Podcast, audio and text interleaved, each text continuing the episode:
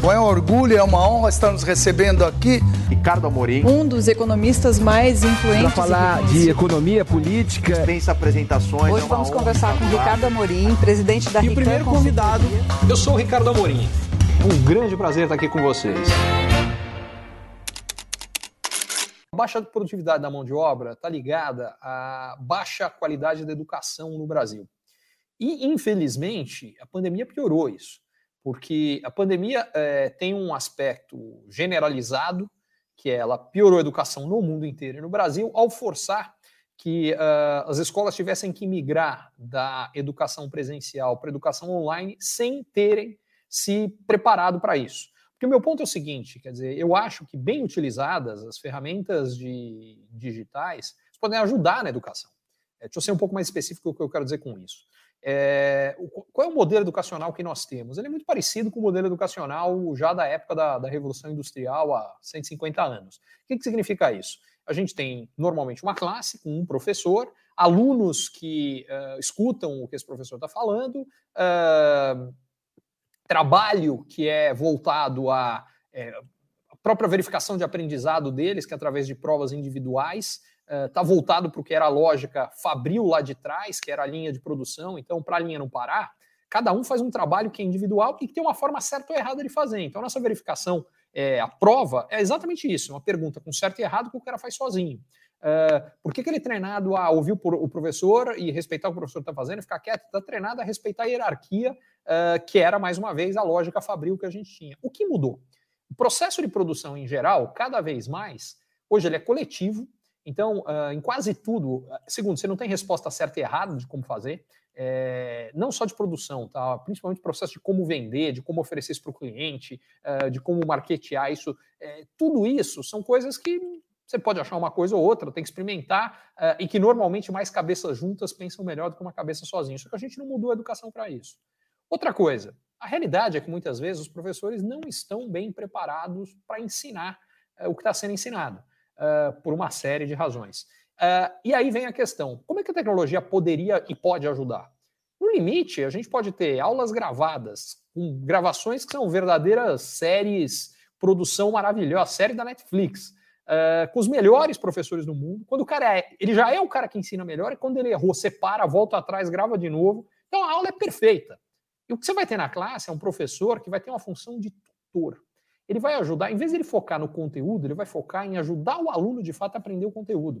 Uh, ele vai entender quais são as barreiras que estão impedindo que aquele aluno específico não entenda. Então, eu acho que, eh, bem usado, o meio digital vai ajudar muito a melhorar a qualidade da educação. Mas não foi isso que aconteceu em geral na pandemia. O que aconteceu na pandemia é que o cara pegou a mesma aula que ele dava ao vivo, virou para o online e normalmente sem preparação nenhuma. Uh, a aula já era chata ao vivo, ficou insuportável online, o cara não, não segue a aula. Moral da história, a qualidade da educação piorou. E piorou mais ainda é, para aqueles que, em geral, têm renda mais baixa, é, condição pior em casa. Então, como é que o aluno consegue estudar quando ele está num, num, mesmo ambiente que tem cinco, seis pessoas, está uma zona? Isso quando a conexão de internet dele funciona, que em geral não é o caso é, para as pessoas de renda mais baixa. Então, o aluno da escola pública se viu numa situação em que o professor ficou numa condição muito complicada de dar aula, ele ficou numa condição pior ainda de ter aula. O que, que tudo isso significa? Que o gap educacional brasileiro cresceu. E diga-se passagem, é ele que explica o gap de renda no Brasil. A gente fala muito sobre a má distribuição de renda brasileira. Ela não é a razão dos nossos problemas, ela é consequência. A razão é o problema de educação. Como alguns poucos têm acesso à educação muito boa, eles ficam muito qualificados. Como eles são poucos, o valor deles no mercado de trabalho é muito alto e a renda deles acaba sendo muito alta também. Como a grande massa recebe uma educação muito ruim, o que acontece? Ela fica pouco qualificada para o mercado de trabalho e, por consequência, tem um salário muito baixo. E é por isso que tem essa distribuição de renda tão ruim no Brasil. Enquanto a gente não resolver o problema de educação, a gente não resolve isso.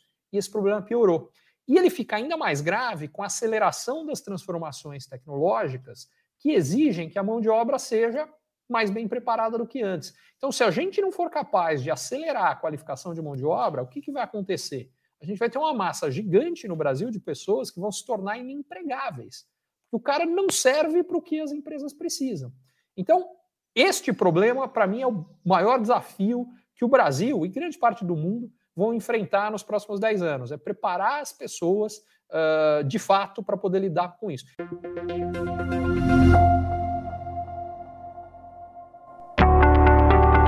Você é empreendedor ou executivo e você ou o seu negócio tem encontrado desafios para crescer mais, para ter margens melhores, para obter resultados melhores, para sustentar um crescimento acelerado de antes, para conseguir um novo investidor, para conseguir financiamento para o seu negócio, para fortalecer a sua equipe, talvez a mentoria Ricardo Amorim seja para você. Lá o que eu faço é ajudá-lo a entender melhor as transformações econômicas, sociais, demográficas, tecnológicas que estão acontecendo e, baseado nisso, tomar decisões melhores e montar a melhor estratégia para lidar com o seu desafio específico. Vale a pena você conhecer.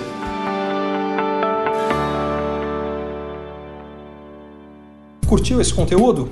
Assine para receber quando cada um dos próximos for publicado. E se de repente você achar que algum colega, amigo ou alguém da sua família pode gostar também, lembre de compartilhar. Até a próxima!